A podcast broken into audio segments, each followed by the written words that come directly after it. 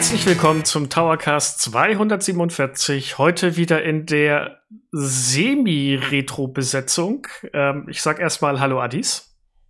Moin Flo und moin da draußen.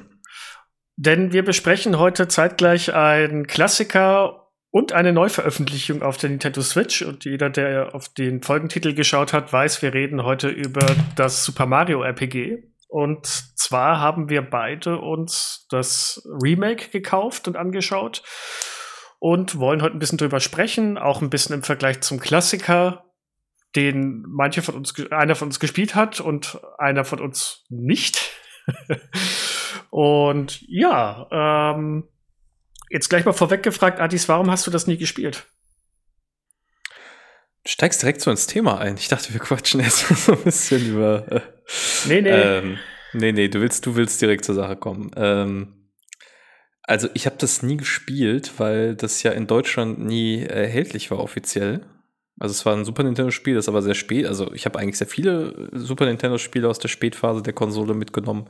Allerdings das nicht, weil es davon nie eine offizielle deutsche Übersetzung gab. Und ähm, ich zu dem damaligen Zeitpunkt noch nicht so gut Englisch konnte oder auch mich mit Importmodulen und so nicht rumgeschlagen habe. Ähm, ich wusste immer, dass es das Spiel gibt. Habe mich auch sehr gefreut, dass das Remake angekündigt wurde, weil ich das durchaus interessant fand und da mal eine Lücke schließen konnte.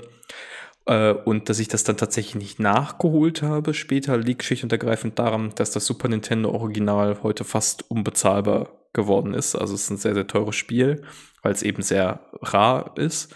Und äh, ja, das waren so die wesentlichen Gründe. Aber du hast doch das, das NES Mini bestimmt, oder? Tatsächlich nicht, nein. Echt nicht? Oh, das, das, das nee. hätte ich jetzt gedacht, dass du dir das damals geholt hättest. Ja, das ist irgendwie, da war ich noch nicht so auf dem Retro-Trip irgendwie drauf und dann habe ich mir, ich habe ja äh, ein Super NT, also diese, diese edel Hardware-Retro-Konsole von Analog, äh, mit der ich ja original Super Nintendo-Spiele spielen kann. Und irgendwie spiele ich, bespiele ich eher meine eigene Sammlung, als dass ich mir dann nochmal so eine Mini-Konsole dahin stelle. Das einzige Mini-Ding, das ich besitze, äh, ist das Mega Drive Mini. Hm, okay. Ja, ich bin tatsächlich über das NES Mini zu dem Spiel gekommen und ähm, das, das habe ich jetzt vorhin schon gesagt, aber da muss ich, das mache ich jetzt noch mal ganz offiziell. Ich habe Adis jetzt wochenlang angelogen, bevor das äh, Remake erschienen ist von Super Mario RPG, denn ich habe ihm immer gesagt, wenn er gefragt hat, hast du das auf dem Super Nintendo gespielt? Nein, habe ich nicht gespielt. Nein, habe ich nicht gespielt. Hat er auch gemeint, aber du hast doch das NES MIDI. Ich so, ja, habe ich aber ausgelassen. Irgendwie bin ich nicht zugekommen, was auch immer. Und dann habe ich jetzt das Remake gespielt und habe mir die ganze Zeit gedacht, das kennst du irgendwoher. Das kommt dir alles so dermaßen bekannt vor und an manchen Punkten, nee, du hast, du hast diesen Dungeon schon mal gespielt. Und tatsächlich, ich habe, und ich glaube, falls Anwälte zuhören jetzt, das ist, das gilt unter die Verjährungsfrist. Ich habe es auf dem SNES Mini tatsächlich nicht wirklich gespielt, aber ich habe mal früher eine, pst, eine ROM gehabt. Weil ich wissen wollte, was hat es mit dem, mit diesem äh, Klassiker auf sich und wie Adis schon gesagt hat, man hat dieses Spiel ja in Deutschland nirgendwo bekommen oder in Europa an sich nicht. Und ähm, ich habe mir damals mit einem Emulator mal reingespielt, aber damals waren die Emulatoren teilweise noch so grottig, dass es auch nicht wirklich Spaß gemacht hat. Aber die ersten ein, zwei Stunden habe ich mal reingespielt gehabt und konnte mich noch dran erinnern. Also ein bisschen ähm, habe ich das Spiel damals auch schon erleben dürfen. Ja, es gilt ja auch ähm, also wir werden da nachher bestimmt noch mal ein bisschen ausführlicher drüber reden, aber die, diese, die Mario-Rollenspiele haben ja durchaus einen sehr guten Ruf. Und das ist ja hier quasi der Großvater, der erste in der Reihe, äh, wenn man so will, von, von dem Konzept Mario und die Mario-Welt in ein Rollenspiel umzumünzen. Insofern äh, auch ein historisch echt wichtiges Spiel, das auch viele Sachen wie Paper Mario später auf dem N64 oder auf dem GameCube es möglich gemacht hat. Ähm, insofern sehr angemessen, nicht nur zum, zum Thema des äh, Remakes, das jetzt erschienen ist, dass wir als Retrocaster mal drüber reden. Und ich glaube, da gibt es schon einiges zu besprechen. Ja, vor allem äh, müssen wir später auch mal darüber reden, wie uns das Spiel so, also bisher gefallen hat. Ich weiß nicht, du hast, wenn ich es richtig verstanden habe, du hast jetzt bis jetzt noch Zeit gefunden, kurz reinzuspielen, oder? Genau, ich habe leider es erst geschafft, äh, weil ich auch noch irgendwie andere Sachen zu erledigen hatte und auch irgendwann mal Mario Wonder zu Ende spielen wollte, was ich geschafft habe gestern äh, Nacht dann irgendwann im Bett. Ähm, dass ich dann äh, es geschafft habe, so eineinhalb Stunden ungefähr reinzuspielen. Also den ersten Dungeon habe ich mir angeguckt. Ja. Also ich bin jetzt schon ein bisschen weiter. Ich habe, äh, ich glaube, fünf bis sechs Stunden müssen es sein. Ich glaube mittlerweile sogar eher in Richtung sechs, wenn ich mal so zurück überlege. Also so ungefähr. Und ähm, kann mir bis jetzt eigentlich, glaube ich, schon ein ganz gutes Bild von, äh, von dem Ganzen machen. Und so viel kann ich schon mal im Voraus spoilern. Ich kann nicht hundertprozentig nachvollziehen, wo, äh, woher dieser, dieser Mega-Hype für das Spiel kommt. Aber dazu später mehr. ähm, wir haben heute wieder den kontroversen Flo da. Ja, wir haben wieder den kontroversen Flo da. ich weiß nicht, wie wollen wir es angehen? Wollen wir erstmal so allgemein über das Spiel oder über die Entstehungsgeschichte und Co., soweit das möglich ist, reden?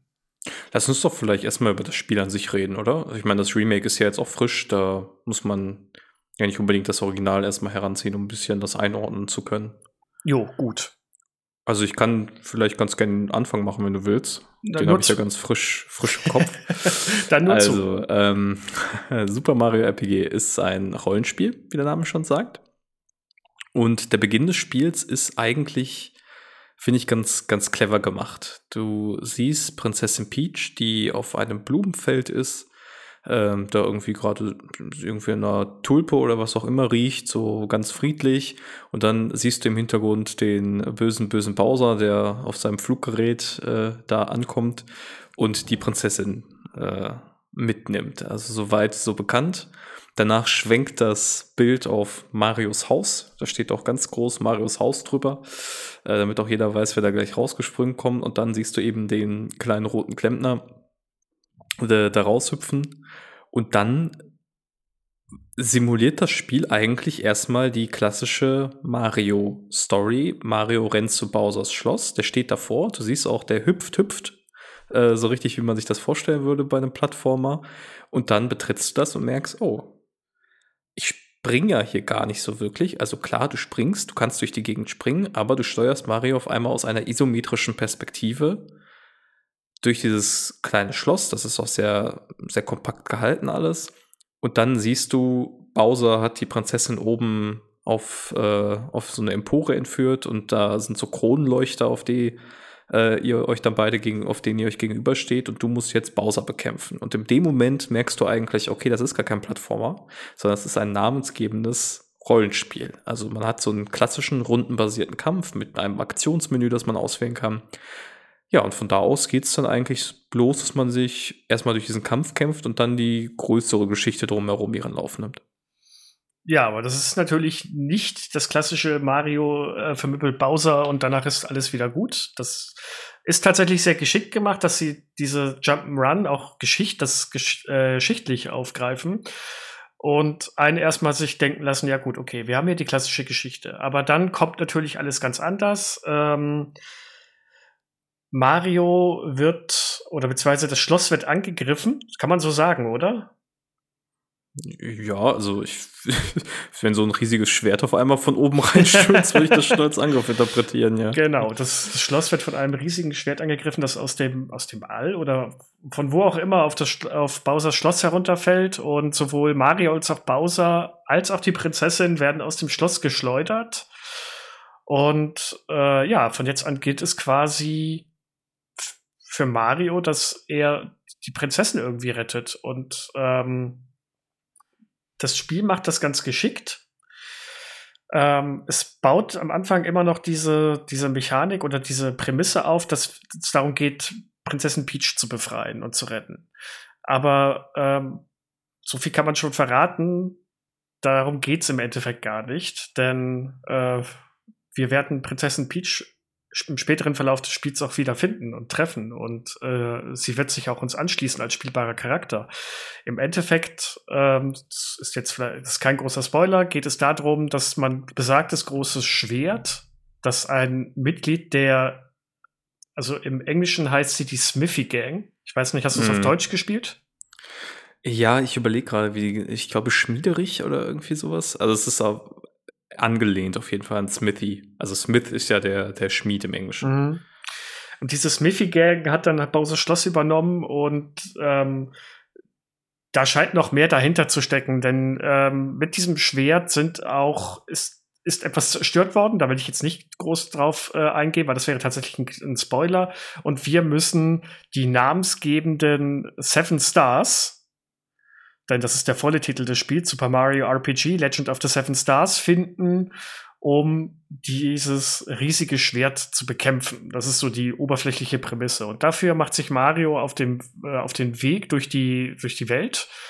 Und zu Anfang merkt man aber auch schon wieder, dass das ist eine, ein richtig schöner Mix aus diesem Rollenspielsystem und aber auch gleichzeitig so diesen klassischen Jump Runs. Denn anstatt durch eine offene Welt zu laufen, bewegen wir uns auch auf einer Oberwelt- und Übersichtskarte von einem Gebiet ins andere. Und das sieht so aus wie bei den klassischen Mario ähm, 2D Jump Runs.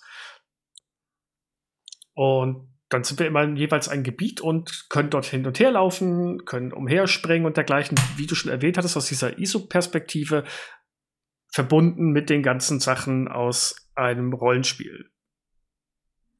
Genau, das, und das, das Spiel macht da erstmal einen, einen kleinen Cut, so man merkt, was da in diesem, oder man sieht, was in diesem Schloss passiert ist.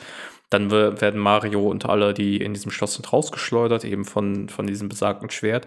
Und dann wacht Mario quasi zu Hause wieder auf, bei sich im, im Haus. Ähm, und wird von, von einem Toad angesprochen äh, der ihn darüber informiert jetzt. Das ist, äh, ist ja vor äh, die Zeit vor den Handys, das heißt, es spricht, nicht so, spricht sich nicht so schnell rum. Äh, die Prinzessin sei verschwunden, ob er nicht mal vorbeikommen könnte, um zu gucken, was da los ist. Und dann äh, macht sich Mario eben mit diesem besagten Toad auf äh, zum, zur Hauptstadt des Pilzkönigreichs, im Schloss von Prinzessin Peach. Ähm, und das Spiel führt einen im Grunde auf dieser sehr kurzen Reise, das dauert so 20 Minuten oder was, ähm, führt das Spiel euch ein in die Art und Weise, wie ihr euch eigentlich durch das Spiel kämpft. Also man, die Sprungmechaniken werden einem äh, vorgestellt, das grundlegende Kampfsystem, das Item-Management. Also das ist total zugänglich gemacht, finde ich, und sehr intuitiv dazu sagen, hey, das sind deine Fähigkeiten, wenn du einen Gegner betriff, äh, triffst, dann sieht das so und so aus. Und die Kämpfe sind durchaus interessant, finde ich, weil sie eben keine klassisch rundenbasierten Kämpfe sind, sondern sie nehmen rundenbasierte Befehle und Aufgabenstellungen, die du quasi hast, kombinieren sie aber mit einem Echtzeitelement. Ja, ja, und ich bin mir bis heute nicht sicher, wie gut ich das find, äh, finde. Ich fand es auf der, dem Super Nintendo Klassiker tatsächlich mega schwierig und störend, ein bisschen sogar. Zur Erklärung, wie Adis gerade schon gesagt hat, ähm, haben wir nicht nur dieses klassische Befehlssystem, wo wir sagen, an, äh, greife an, benutze einen Gegenstand, benutze eine Sonderfertigkeit auf den Gegner, der vor uns steht. Also die, diese Schlachtfelder sind wie auch bei allen Spielen der damaligen Zeit, Final Fantasy und Co., dass Mario auf der einen Seite steht und ihm gegenüber stehen seine, seine Widersacher. Jetzt können wir sie angreifen, aber wenn wir einen Angriff machen, dann gibt es ein kleines ich würde, heute würde man Quicktime-Event sagen. Ähm, man muss zu richtigen Zeitpunkt, je nach Angriff und je nach Fertigkeit, eine Taste drücken, die A-Taste. Und wenn man das macht, kann man mehr Schaden machen, kann besser heilen, kann äh, Werte, die man gerade verstärkt, werden dann noch weiter verstärkt oder zusätzliche Effekte treten ein. Und das ist tatsächlich je nach Waffe oder je nach Fertigkeit, die ausgerüstet ist, immer unterschiedlich und erfordert ein gewisses Maß an Timing. Und gleiches gilt auch, wenn man angegriffen wird. Also wenn mich jetzt ein Gegner angreift, muss ich, bevor der mich zum Beispiel, ähm, bevor der zuschlägt, muss ich rechtzeitig die A-Taste drücken und dann kann ich den äh, Schaden komplett negieren.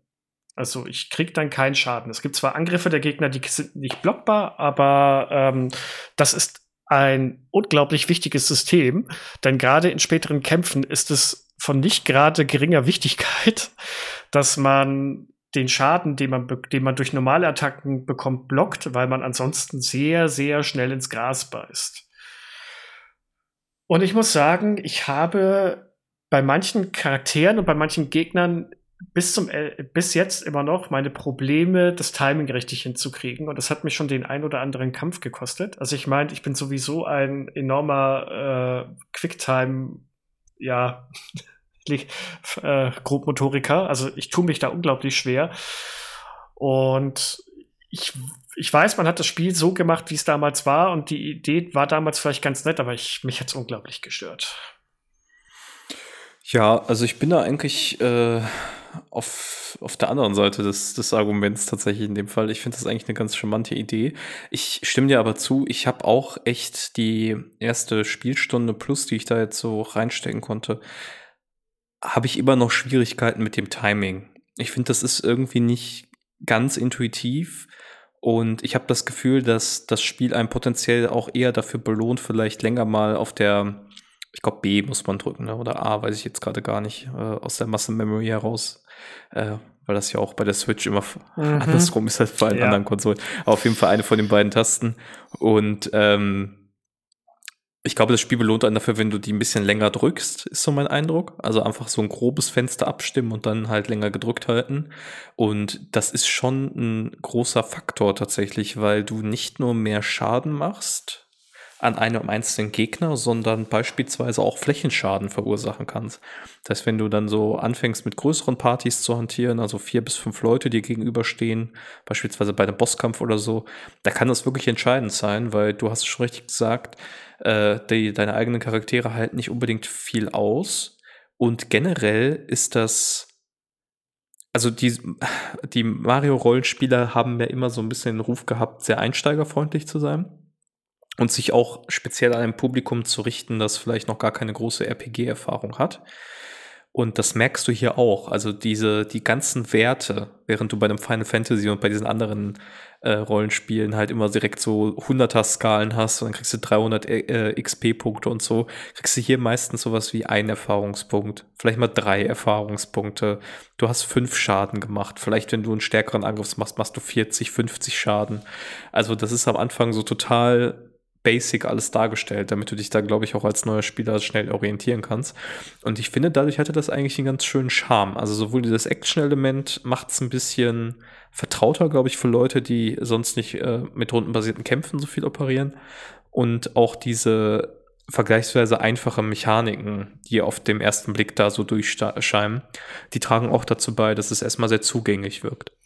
Ja, ist, ist richtig und ähm, würde ich, stimmt ja auch grundlegend zu. Ich finde halt einfach nur dieses Timing rauszufinden, denn du hast auch keinen hundertprozentigen Indikator, habe ich es jetzt gerade richtig gemacht. Es kommt zwar ein Ausrufezeichen über den ähm, Köpfen der Charaktere, aber ich finde das immer relativ irreführend, weil ich bis jetzt noch nicht bei allen Attacken rausgefunden habe, muss ich jetzt kurz vor diesem Ausrufezeichen drücken, muss ich währenddessen drücken. Es, also es wirkt auf mich manchmal so ein bisschen generisch, dass ich mir immer denke, aber ich habe doch jetzt gerade rechtzeitig gedrückt, warum kommt der Schaden nicht, also dieser Extraschaden nicht durch? Also ja, und die Werte gehen später übrigens noch hoch. Also du machst später schon ordentlich Damage und alles drum und dran. Und was auch noch dazu kommt, ähm, neben diesem Flächenschaden, man baut auch äh, einen sogenannten Kettenschaden auf beziehungsweise eine Angriffskette. Jedes Mal, wenn man erfolgreich blockt oder erfolgreich den, ähm, die, die A-Taste beim Angriff drückt, kriegt man, auf, kriegt man bei einem Counter eine Zahl dazu. Also es geht, geht immer um eins hoch.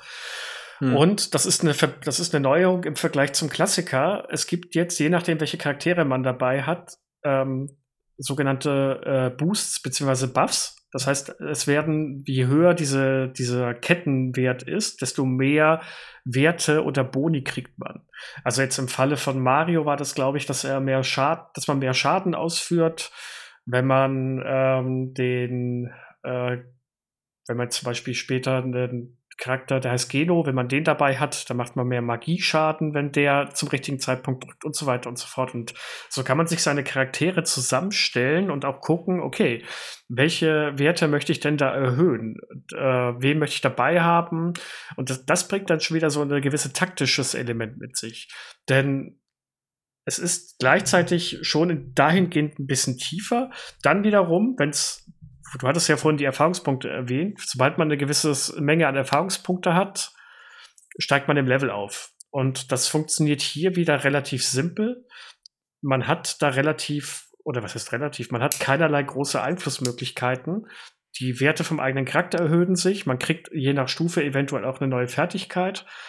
Aber äh, man kann sich noch aussuchen, ob man eines der Attribute, also Leben, Schaden oder Magieschaden, separat erhöhen möchte. Und so kann man die Charaktere ein bisschen spezialisieren.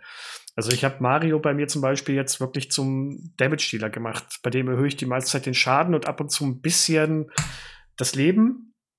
Dafür kann der fast keine Fertigkeiten einsetzen, weil er keine Mana-Punkte hat. Und hm. So ist schon ein bisschen Individualität da, aber es ist, wie du schon sagst, wirklich auf einem absoluten grundlegenden Level. Ja, wobei ähm, man da jetzt ein bisschen noch, glaube ich, ein paar Sachen ergänzen muss. Also du hast ja gerade gesagt, Mana-Level. Ähm, genau, du hast grundsätzlich die Fähigkeit, also die, die Entscheidung entweder normal anzugreifen oder halt magische Fähigkeiten einzusetzen. Und äh, zu diesen magischen Fähigkeiten zählt aber auch sowas wie ein Sprungangriff also Marios Attacke, wo er dann so von oben auf den Gegner, äh, also auf den Kopf springt, ähm, das kostet dich hier Mana-Punkte. Ich glaube, Blumenpunkte heißen sie hier ja. in dem äh, Kontext. Und was ganz interessant ist als Mechanik, dass dein Team, du kannst bis zu drei Charaktere in deiner Party haben. Und diese drei Charaktere teilen sich einen Mana-Pool. Das heißt, du äh, wie du richtig gesagt hast, durch die Zusammensetzung der Party kannst du ein bisschen entscheiden, willst du stärker auf Magie gehen, willst du stärker auf äh, direkten Nahkampfschaden gehen. Und äh, das verändert eben auch ein bisschen die Zusammensetzung, die Konstellation, mit der du ins Feld gehst. Und es gibt tatsächlich auch, und da ist es eben doch auch ein bisschen ähm, bisschen über so basale Regeln äh, hinaus. Es gibt auch tatsächlich Stärken und Schwächen für die einzelnen Gegner. Also bestimmte Gegner, beispielsweise wenn sie im Wasser leben, sind anfällig für Elektroschaden. Pflanzen sind anfällig für Feuerschaden. Und äh, es gibt auch Statuseffekte, wie wenn dich ein Blitz trifft oder wenn der Gegner vom Blitz getroffen wird, kann der paralysiert werden. Also das hat mich sehr stark erinnert so an die ersten Pokémon-Spiele. Ich glaube, da haben sie sich auch ein bisschen dran orientiert. Ähm, könnte ich mir zumindest vorstellen. Ähm, weil das hier doch auch nochmal so ein zusätzliches Element reinbringt, dass du im Kampf doch, obwohl das auf den ersten Blick sehr simpel wirkt alles, ähm, doch im weiteren Verlauf recht schnell merkst, okay, ich kann hier doch das ein oder andere neu einstellen und adjustieren und so gibt es ja noch Item-Management und so weiter. Also, aber ich finde, das Spiel macht einen super Job, dich da sehr, sehr langsam und ohne Vorkenntnisse eigentlich von ja, Rollenspielmechaniken an das Thema heranzuführen. Wie, wie spiele ich eigentlich ein Rollenspiel? Ja, also ich, ich hätte es jetzt weniger mit Final Fa äh, mit, jetzt habe ich es umgedreht, mit Pokémon verglichen, sondern eher mit den Final Fantasy Spielen, auch damals. Macht schon ein bisschen Sinn, wenn wir nachher auf den Entwickler eingehen, aber ähm, da war es ja auch so. Da konnte man ja auch schon, wenn man bestimmte Zauber gewirkt hat, Statusveränderungen herbeiwirken und dergleichen. Und bei Super Mario RPG kommen die ganzen Klassiker. Du hast den, du hast den Debuff, der dich weniger Schaden machen lässt, du hast die Schlafzauber, du hast den Giftzauber und so weiter und so fort. Also da kommt es mit wenig Überraschungen her. Also auch jetzt, so weit wie ich gespielt habe, habe ich mir jetzt nicht irgendwann gedacht, oh Mensch, das ist jetzt aber irgendwie was, was ich noch gar nicht ähm, erwartet hätte oder gesehen habe. Und ähm, was wollte ich jetzt noch sagen? Jetzt hänge ich gerade ein bisschen fest. Ähm, genau, ach so, ja, genau. Ähm, es ist zwar schon ein bisschen komplexer, aber es ist dann aber Eben, es, es, hält sich so gleich, auch was die Gegenstände angeht. Wenn man in den Städten ist, kann man sich zum Beispiel neue Ausrüstung kaufen. Man kann sich aber sicher sein, dass man pro Stadt oder nächsten Ort, den man findet, immer äh, beim Händler eine neue Sache kaufen kann. Also es ist nicht so, dass das Spiel einen irgendwie überfordert oder mit irgendwelchen Entscheidungen überhäuft, das, wie man es vielleicht bei anderen Rollenspielen hat, dass man jetzt sagt, okay, ich muss jetzt hier zwischen diversen Ausrüstungsgegenständen ähm, unterscheiden und überlegen, welchen ziehe ich an und äh, kann ich da vielleicht hin und her wechseln. Es ist immer relativ straightforward. Es gibt immer eine mächtigere Waffe. Manchmal findet man sie auch versteckt in den jeweiligen Gebieten. Aber äh, es, es hält sich relativ auf einem Basislevel hat jedoch diese kleinen Verästelungen nach links und rechts, dass halt eine gewisse Tiefe hineinkommt. Aber ich würde das jetzt nicht mit anderen RPGs der Zeit auch damals nicht so wirklich vergleichen. Es hält sich tatsächlich Nintendo-typisch so ein bisschen an Einsteiger und hat vor allem eine relativ flache Lernkurve. Äh, ja, ich möchte aber nochmal betonen, ähm, wie wahnsinnig charmant das alles gemacht ist. Also es klingt jetzt vielleicht so ein bisschen wie, ja, es ist alles total basic und wenn man Rollenspiele ähm, kennt, dann ist das für einen alles nicht neu. Das stimmt auch auf einer gewissen Art und Weise, aber ich finde das total schön umgesetzt, auch jetzt nochmal äh, in, dem, in dem Remake im Speziellen, äh, wie sie diese ganzen Mechaniken in die Mario-Welt einführen. Also zunächst einmal diese ganzen Sachen, die, die man, äh, sowas wie ein Heiltrank wäre oder so, das ist hier ein Pilz, weil logischerweise Pilze stehen im Pilzkönigreich dafür, dass man eben mehr Leben bekommt. Und auch das allererste Item, das du bekommst, das ist ein Hammer von den Hammerbrüdern, die du vor einem Kampf besiegst. Und du läufst da mit Toad noch so lang und dann sagt er, oh, der hat ja hier seinen Hammer liegen gelassen. Vielleicht möchtest du jemanden nehmen. Und dann siehst du einfach, wie Mario den Hammer in die Hand nimmt und dann zuschlägt. Und das ist alles so wahnsinnig. Es hat, es hat total viel Charme, finde ich. Es ist jetzt nicht irgendwie wahnsinnig komplex oder so, aber es ist super, super charmant, wie sie das alles so eingebaut haben, dass du schrittweise von diesem ersten Hüpfer von Mario, wo es noch erstmal nach einem Jump, äh, Jump Run aussieht, bis hin äh, zu dem Punkt kommst, dass du sagst, ey, ich habe hier Item-Management, ich habe eine Party, die ich äh, managen kann, ich habe Magieangriffe und so. Das ist ein total natürlicher und schöner Übergang, den sie hinbekommen haben, finde ich. Ja, das ist, das ist richtig. Das hat mir auch sehr gut gefallen und es charmant trifft's sehr gut. Es, es sieht auch sehr schön aus. Also jetzt für das äh, Remake wurde die Grafik aufgewertet, ein bisschen modernisiert. Und ähm, das versprüht so viel Liebe und kleine Details und eben diesen, diesen Super Mario-Charme. Diese Verknüpfung mit den, äh, mit den Jump'n'Runs. Vor allem, wenn man überlegt, vor Super Mario RPG gab es da großartig außer Mario Kart noch andere Genres, in denen Mario unterwegs war? Naja, es gab so, schon so Sachen wie Mario Paint und so. Ja.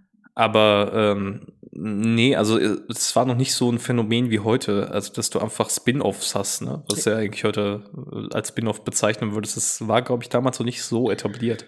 Richtig, und da hat man halt dieses, das, was damals die Norm war für Super Mario, versucht in ein Rollenspiel zu packen und das haben die Entwickler echt gut hinbekommen.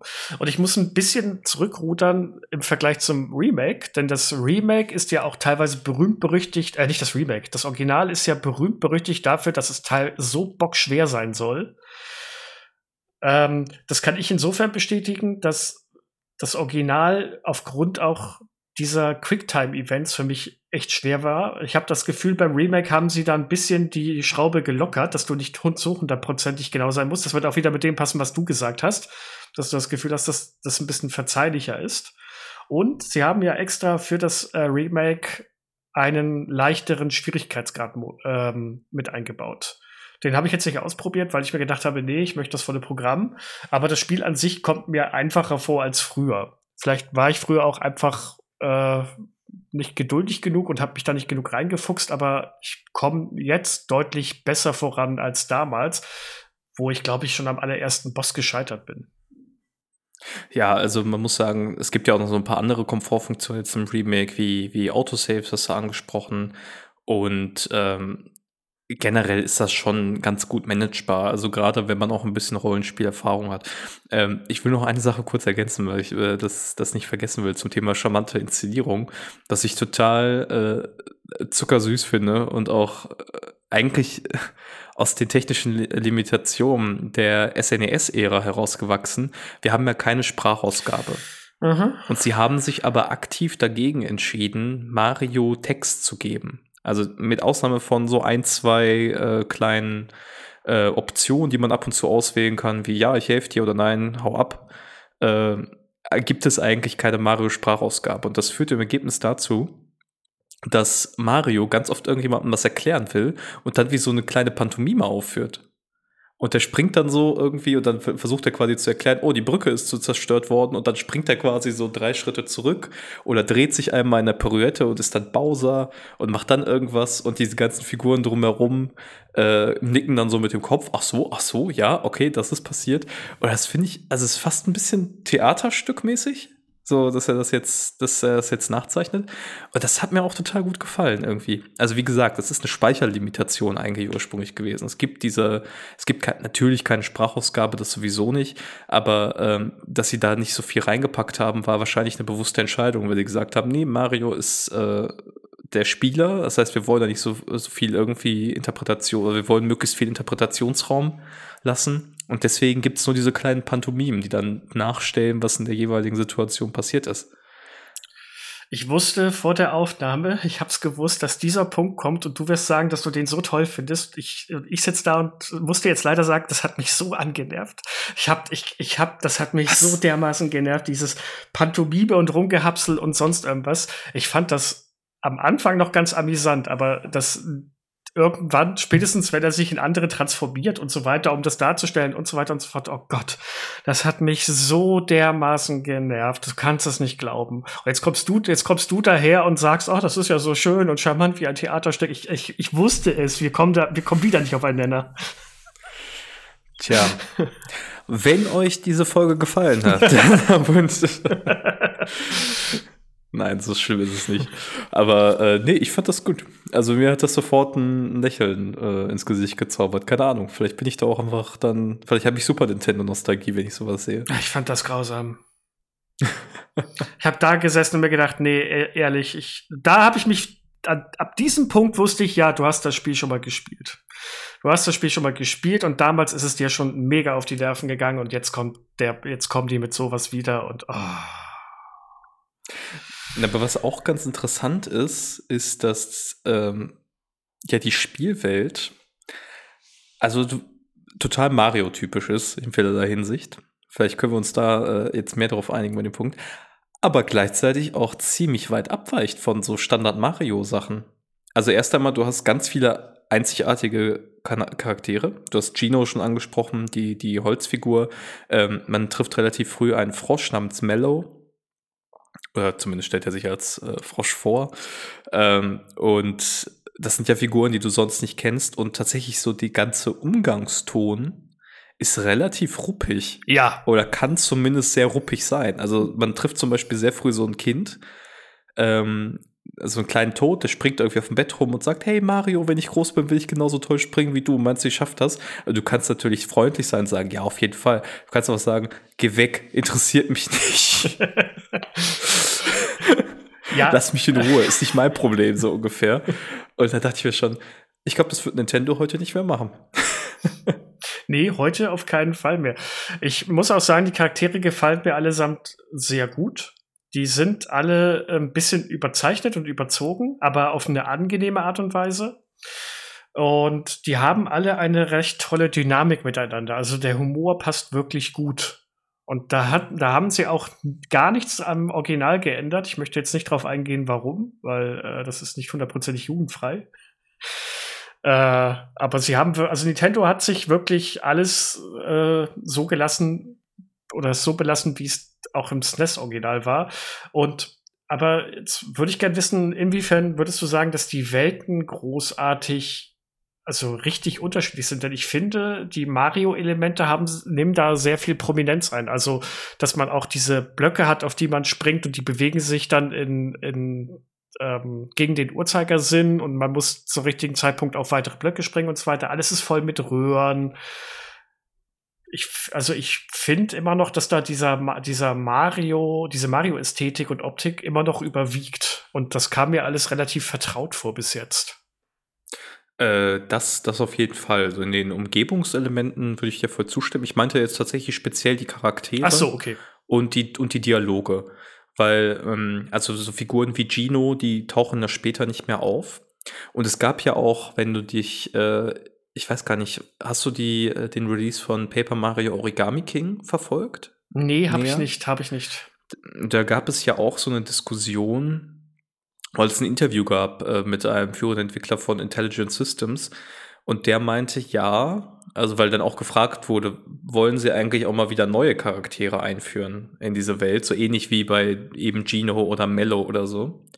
Äh, und da war so die Aussage, ja, also wir sind aktuell, zumindest konnte man das so interpretieren, sehr beschränkt in der Art und Weise, wie wir das Mario-Universum verändern dürfen.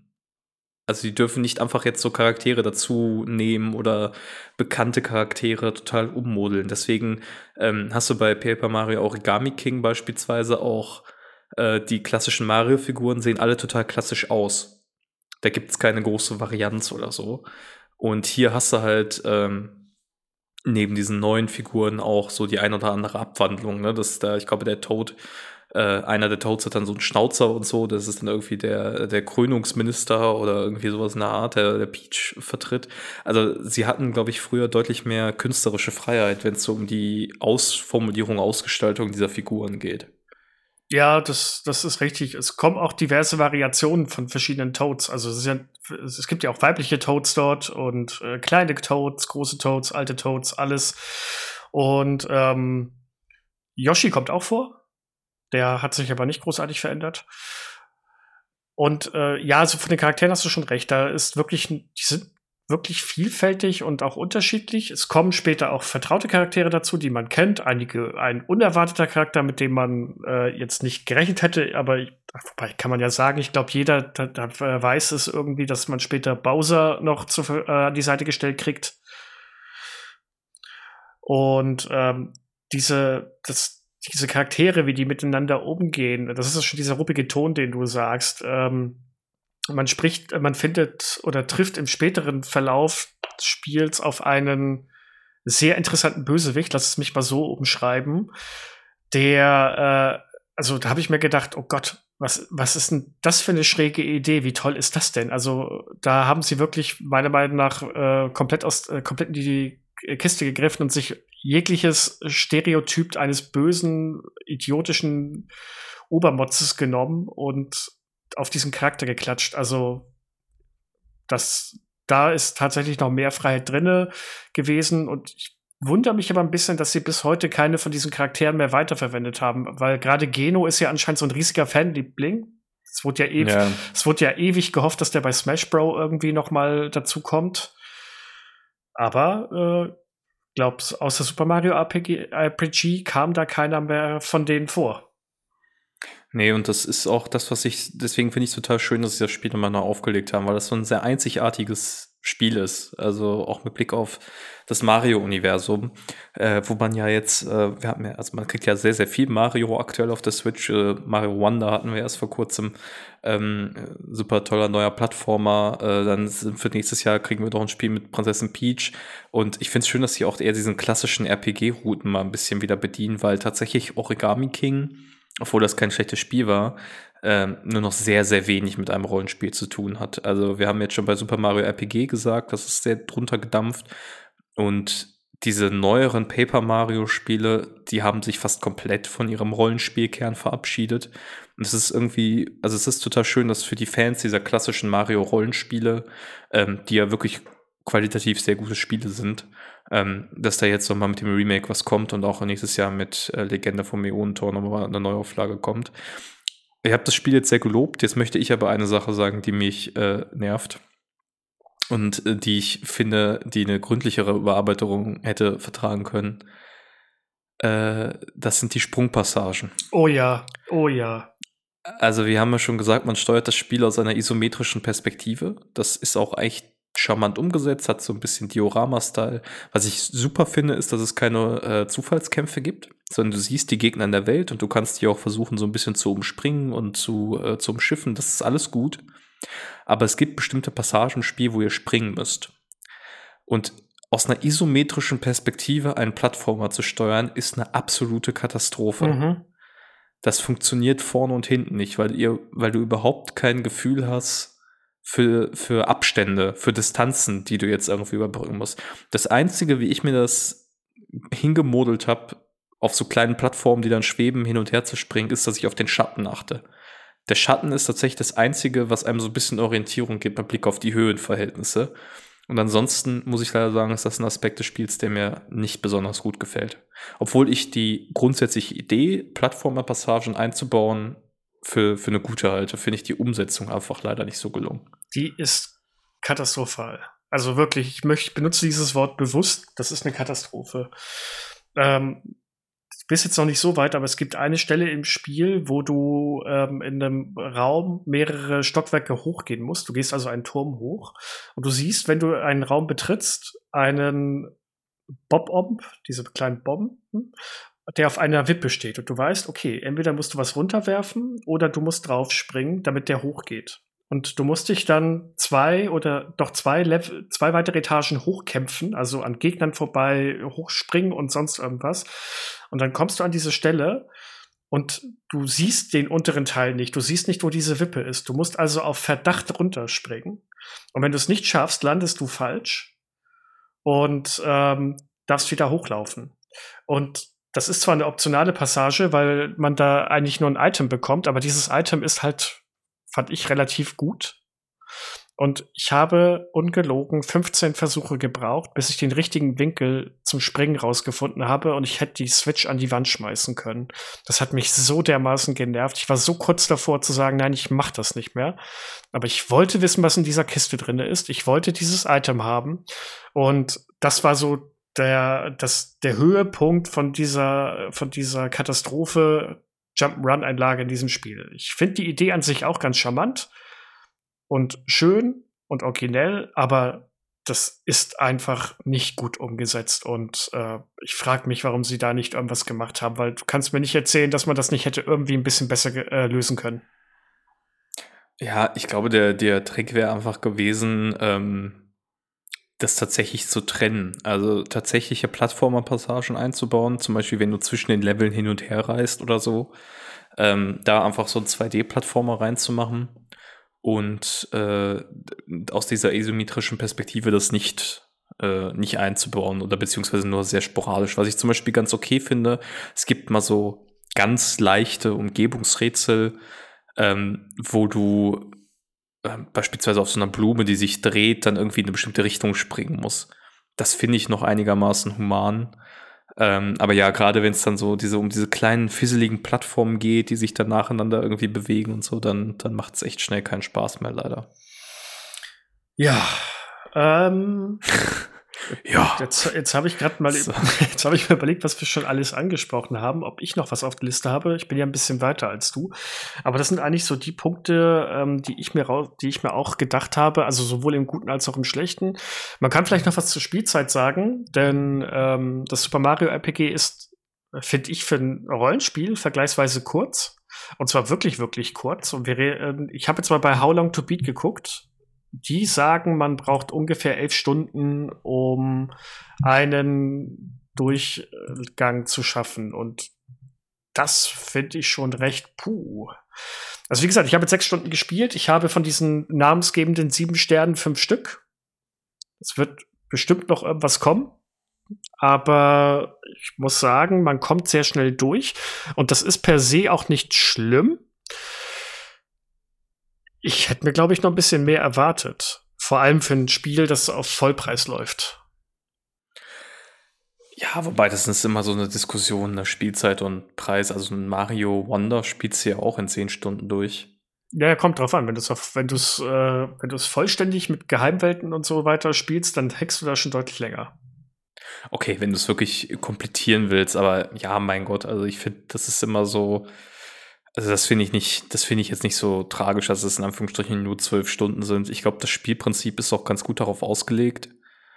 Und ähm, gerade für Neulinge in dem Genre ist es vielleicht auch ein ganz guter Einstieg, wenn man nicht direkt erstmal 100 Stunden bei Xenoblade Chronicles 2 oder so investieren nee, muss. Nee, nee, nee, nee, aber. Ähm, ja.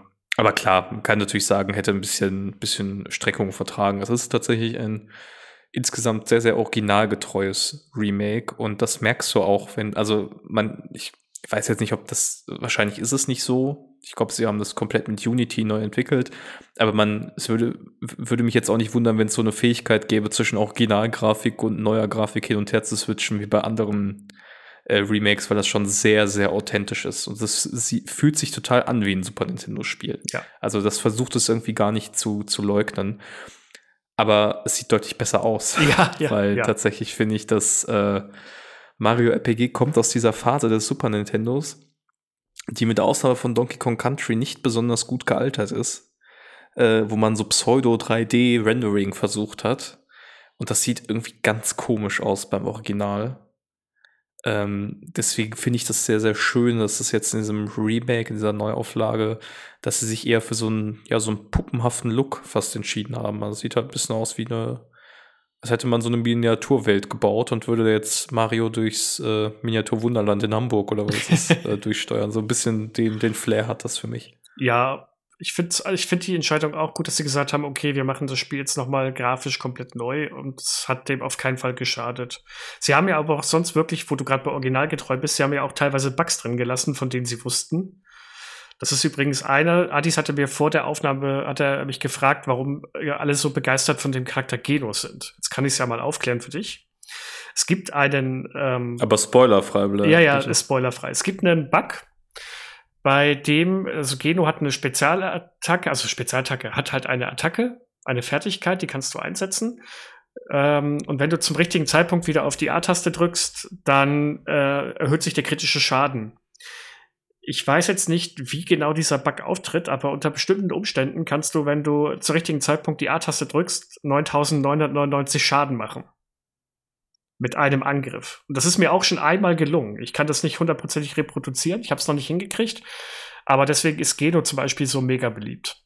Okay, also ich dachte, es liegt irgendwie an der Story oder so. Es ist, ist, ist einfach, dass er so super stark ist quasi. Das, so würde ich es mir erklären. Aber kann auch, okay. also storytechnisch ist er auch ein toller Charakter. Also er ist ein ziemlich origineller Charakter. Aber ich glaube, das ist, warum er in jeder Party ist, kann ich mir mit diesem Bug sehr gut vorstellen. Ja, ist auch generell natürlich einfach interessant, ne? diese, diese eher anderen Charaktere mal zu benutzen, wenn man das, die, die Möglichkeit hat. Ja, und nicht nur das, es sind ja auch die Bösewichte sind anders. Ich meine, man kämpft auch gegen die klassischen Gegner wie Goombas, Schildkröten und Bob-Oms Geister etc. pp. Aber es kommt auch, es kommt neuer Oberbösewicht. Wir kämpfen nicht gegen Bowser und das war bis dahin eigentlich immer der Standard. Das ist eigentlich mhm. auch eine richtig schöne Auflockerung, wenn man es mal so sieht. Ja.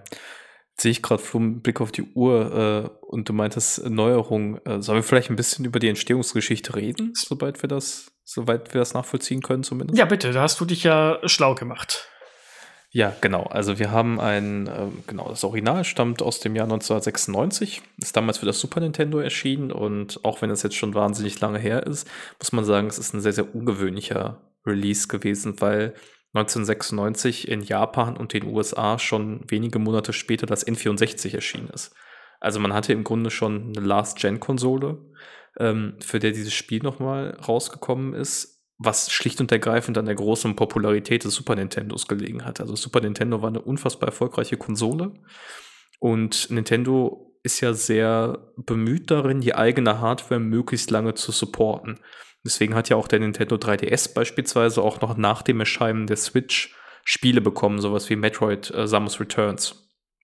Das heißt, äh, so ähnlich ist es hier auch gewesen, dass man quasi versucht hat, hey, wir wollen noch mal ein Rollenspiel machen und man hat sich eine Firma gesucht, mit der man ein ganz, ganz ausgezeichnetes Verhältnis hatte, äh, nämlich Squaresoft, die später in Square Enix aufgegangen sind.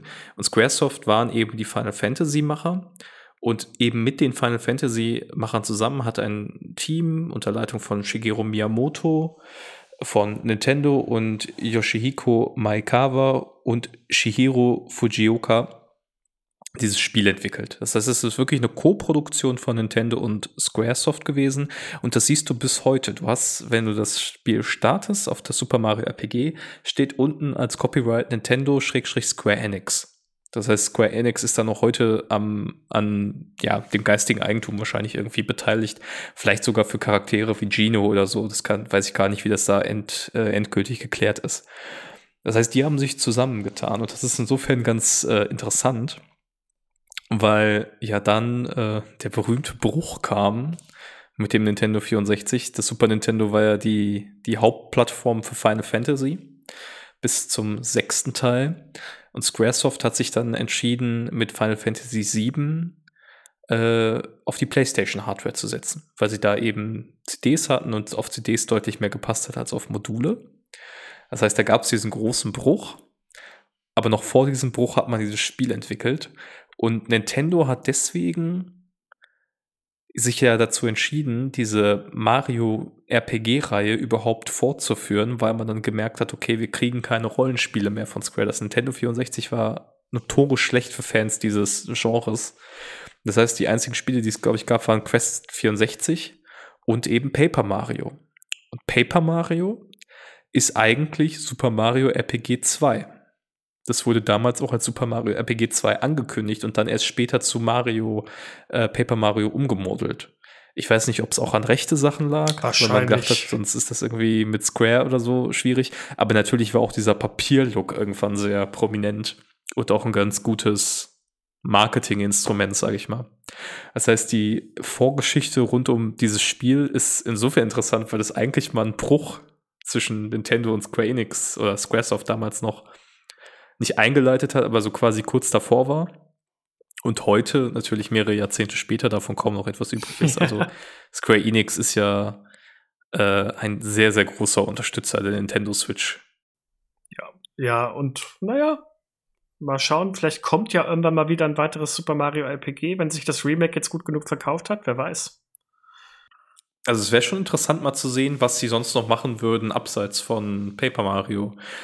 Sie haben ja neben Paper Mario noch eine zweite Mario-Rollenspielreihe gehabt, nämlich diese Mario und Luigi-Spiele. Hast du die mal gespielt? Kein einziges.